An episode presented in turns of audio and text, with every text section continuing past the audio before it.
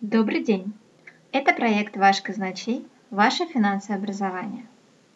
В этом уроке поговорим о том, как все устроено в торговле на московской бирже.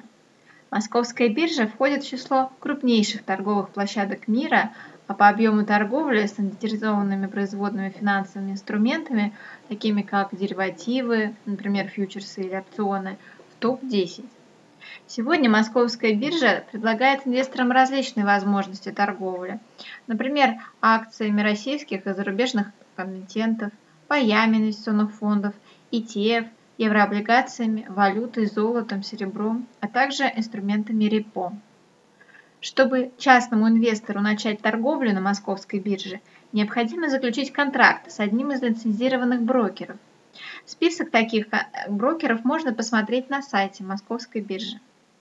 Кстати, некоторые брокеры предлагают возможность заключить договор без посещения офиса.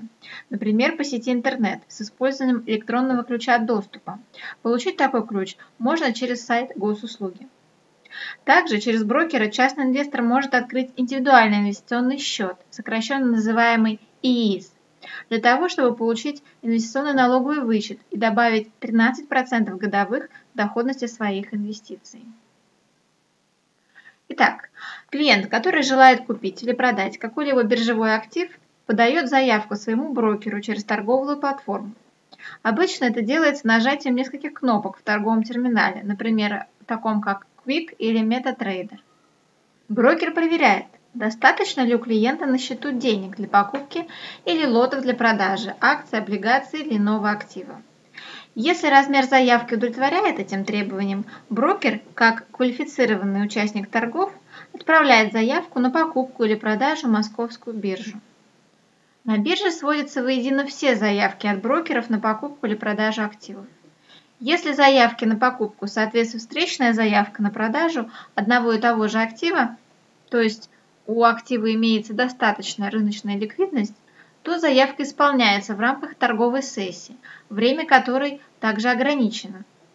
Режимы торговых сессий опубликованы на сайте биржи.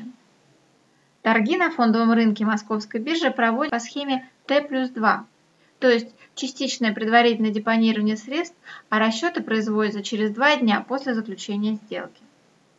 Информация о зарегистрированных сделках поступает в Национальный клиринговый центр. Этот центр осуществляет клиринговую деятельность, то есть исполняет функции центрального контрагента на валютном, фондовом, срочном или товарном рынках Мосбиржи. Такой национальный клиринговый центр производит сверку остатков на счетах брокеров и учет текущих взаимных обязательств всех участников торгов. Таким образом, клиринговый центр избавляет участников торгов от необходимости оценивать риски и устанавливать лимиты друг на друга. После НКЦ, то есть Национальный клиринговый центр, направляет поручения на переводы денег и ценных бумаг между счетами брокеров, а также субсчетами клиентов в соответствии с текущей нетопозицией. Этот процесс называется неттингом.